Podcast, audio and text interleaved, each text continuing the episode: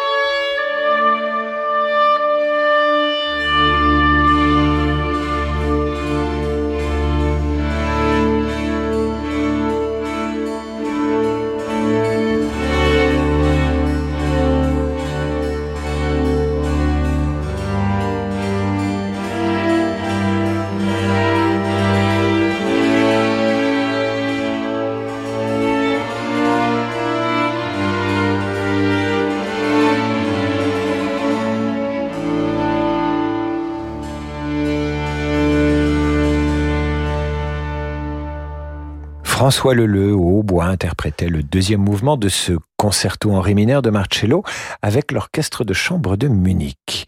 Toujours durant la période baroque, un Tédéum en ré majeur est composé durant le séjour de son compositeur à l'église jésuite de Saint-Louis, où Marc-Antoine Charpentier est maître de chapelle. C'est de lui qu'il s'agit. Des années plus tard, le prélude de ce Tédéum servira de générique indicatif aux retransmissions télévisées de l'Eurovision. Il est un peu l'arbre qui cache une forêt de compositions redécouvertes dans les années 70 par des musicologues anglo-saxons. Paradoxe de ce Marc-Antoine Charpentier dont l'étoile ne brilla pas à la cour de Louis XIV, éclipsée qu'elle était par l'omniprésence de Lully.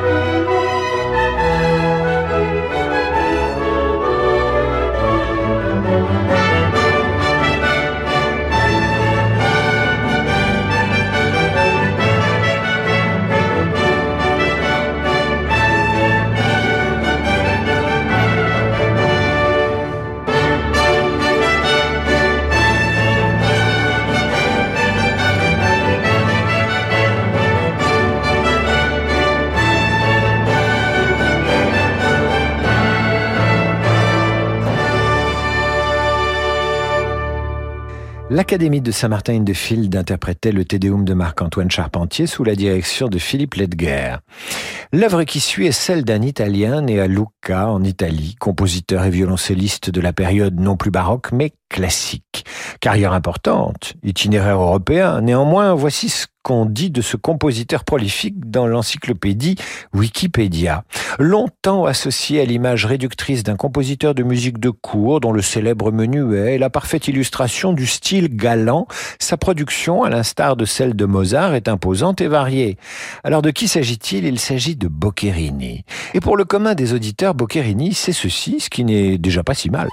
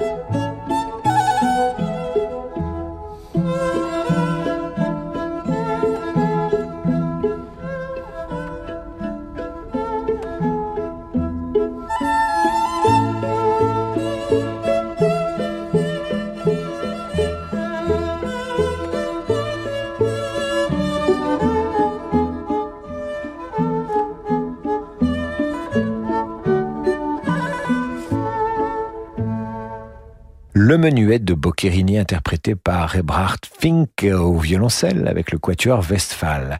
22 ans après la naissance de Boccherini, naît François Adrien Boieldieu. L'homme a du talent et traverse la Révolution, puis l'Empire, puis la Restauration très tranquillement, aucun problème, pas de guillotine en vue. Il est à l'époque le principal compositeur d'opéra, notamment dans cette première partie du XIXe siècle.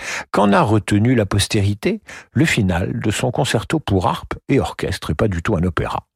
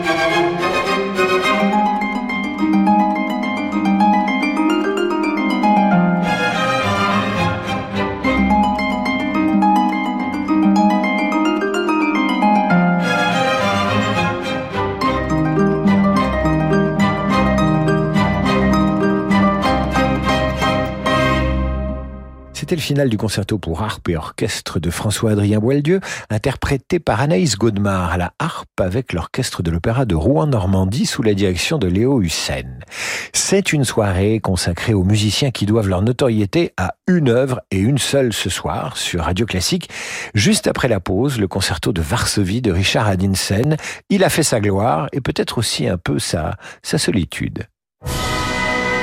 Dimanche à 21h, vivez l'émotion des concerts depuis l'Académie des Beaux-Arts de Paris. De Jean-François Le Sueur à Edith Cana de Chizy, en passant par Jules Massenet et Gustave Charpentier, l'ensemble orchestral contemporain dirigé par Bruno Mantovani nous propose de remonter le temps avec le concert du fauteuil numéro 6. L'émotion des concerts, c'est sur Radio Classique. Le monde de demain se prépare aujourd'hui partout en France. Au sein de la Banque Les Derniers, nous avons à cœur d'accompagner nos clients et nos partenaires, acteurs de l'économie locale en région. C'est pourquoi nous, banquiers, nous mettons durablement toute notre énergie au service de l'envie d'entreprendre. Et avec la Banque Les Derniers, retrouvez chaque matin Fabrice Lundi dans Territoire d'Excellence à 6h55 sur Radio Classique. Toyota. Eh chérie, tu sais qu'on a 0,00098% de chance d'hériter d'un lointain oncle du Colorado Hum, dis donc. Alors qu'en roulant 50% du temps de trajet en électrique pendant un essai chez Toyota, on peut gagner un golden ticket et peut-être un week-end en hybride Toyota. Génial De quoi? Mais qu'est-ce que t'attends? Prépare-toi, on y va Quoi maintenant? Bah oui, maintenant Pendant les essais extraordinaires, essayez nos modèles hybrides Toyota en concession et tentez de gagner un golden ticket et de nombreux cadeaux. Toyota. Golden Ticket, ticket d'or. Conditions et règlements sur toyota.fr. Bonjour, c'est Alain Duo. En septembre, retrouvons-nous pour une croisière radio classique d'Athènes à Livourne sur un yacht ponant au design raffiné pour le 7e festival de piano en mer avec Nicolas Angelic, les Italiens Vanessa Benelli Moselle et Maurizio Ballini, Tanguy de Villiancourt et le vainqueur du Reine Elisabeth, Jonathan Fournel. Grand luxe pour les doigts. Réservez votre croisière Ponant Radio Classique au 04 91 300 888 sur ponant.com ou dans votre agence de voyage. Vous allez chercher longtemps. Très très longtemps. Vous allez chercher partout, passer des heures et des heures, peiner, transpirer, vous lever tôt, vous coucher tard. Et peut-être que sur un coup de chance, vous trouverez moins cher que sur woodbrass.com. Et finalement, tout ça pour rien, puisque Woodbrass vous rembourse la différence. Oh, eh ouais. Woodbrass.com, instrument de musique, équipement DJ et sonorisation au meilleur prix. Woodbrass.com. En avant la musique. Conditions sur le site. Dans la vie des affaires, on a souvent besoin d'y voir plus clair. Chez Del Sol Avocat, nous accompagnons nos clients avec une seule envie, les faire réussir. Choisir Del Sol Avocat, c'est bénéficier de conseils éclairés pour doper vos performances. Del Sol Avocat, la qualité de la relation. Et avec Del Sol Avocat, retrouvez l'invité de l'économie chaque matin à 7h15 sur Radio Classique. David Abiker sur Radio Classique. Retour d'en demander le programme avec une émission dédiée aux musiciens qui ont atteint la postérité grâce à une œuvre en particulier. Richard Adinsel est de ceux-là. Et son destin est pire, si j'ose dire. Né en 1904 à Londres, il étudie le droit à Oxford, puis rejoint le Royal College of Music de Londres. Il poursuit sa formation musicale à Berlin, Vienne, part aux États-Unis, et c'est là qu'il compose pour le cinéma. Non seulement les films dont il a signé la bande originale ne vous diront rien, mais l'œuvre la plus connue de lui, illustre un film que peu d'entre nous ont vu. Pire encore, pour composer la musique de ce qui va suivre, Adinsel s'inspire du style de Rachmaninoff. Tendez l'oreille, on dirait du Rachmaninoff dans le texte, si j'ose dire. Il s'agit du concerto de Varsovie, magnifique certes, mais d'une certaine façon, c'est une sorte de pastiche, une sorte de composition à la manière d'eux.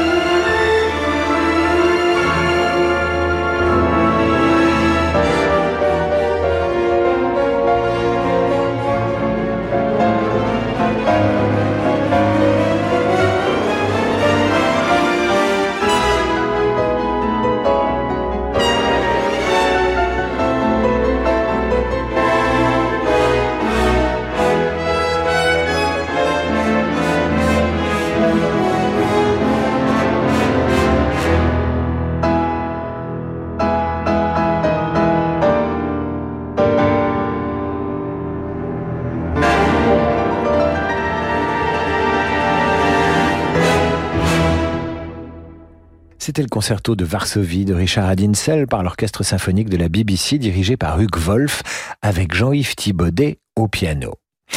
Sept mouvements, comme autant de planètes dans une galaxie, forment la pièce maîtresse de l'œuvre de Gustav Holst.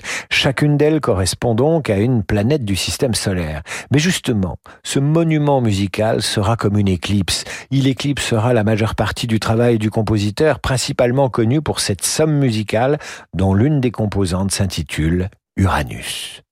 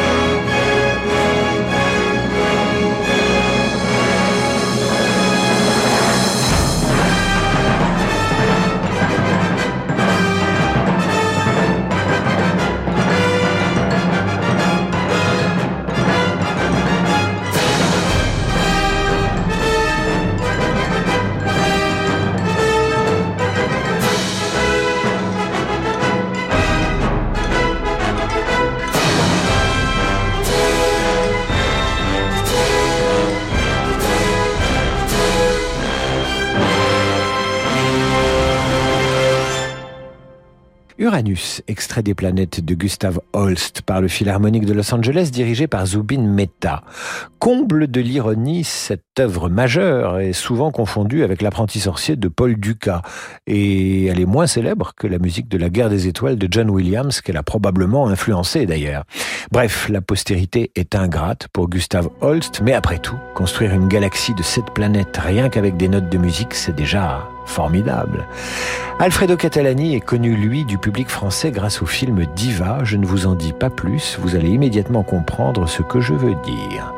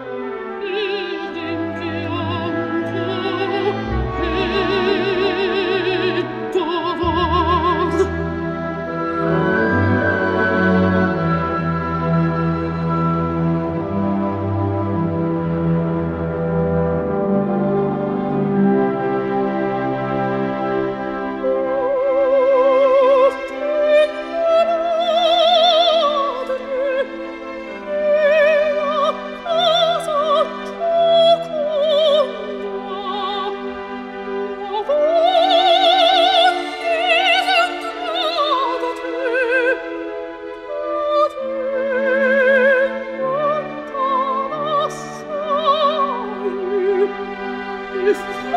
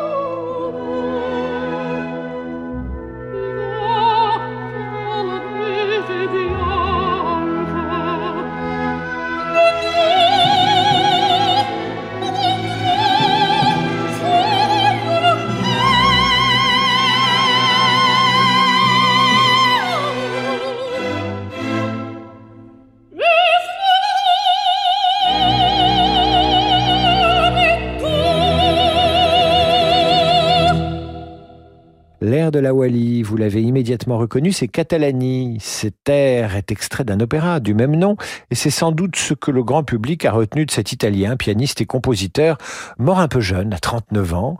Non seulement son opéra La Wallie est le plus connu, mais dans cet opéra, c'est ce chant particulier, repéré par le cinéma, qui est le plus populaire.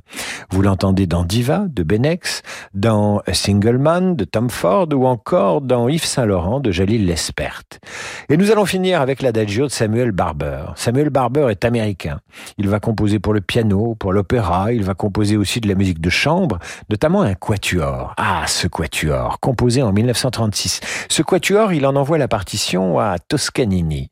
Toscanini ne réagit pas immédiatement et lui renvoie la partition assez rapidement, sans aucun commentaire. Samuel Barber euh, se vexe, mais non, il ne faut pas. Toscanini a appris la partition par cœur, lui fait-il dire par un ami, et il aimerait un arrangement pour orchestre. Barber va donc arranger, et son célèbre adagio pour cordes est joué à New York pour la première fois. C'est beau comme la cinquième symphonie de Mahler, sauf qu'une fois encore, ce fameux adagio va éclipser le reste de l'œuvre. Qui se souvient qu'il s'agit au départ d'un quatuor? Qui se souvient que Barber a fait plein d'autres choses dans sa vie? Pas le grand public et pour cause. Le cinéma a pillé Samuel Barber et son adagio. Moins une vingtaine de films reprennent ce célèbre adagio dont des chefs-d'œuvre qui le subliment. Elephant Man ou, ou Platoon. On l'entend même, tiens, dans le fabuleux destin d'Amélie Poulain.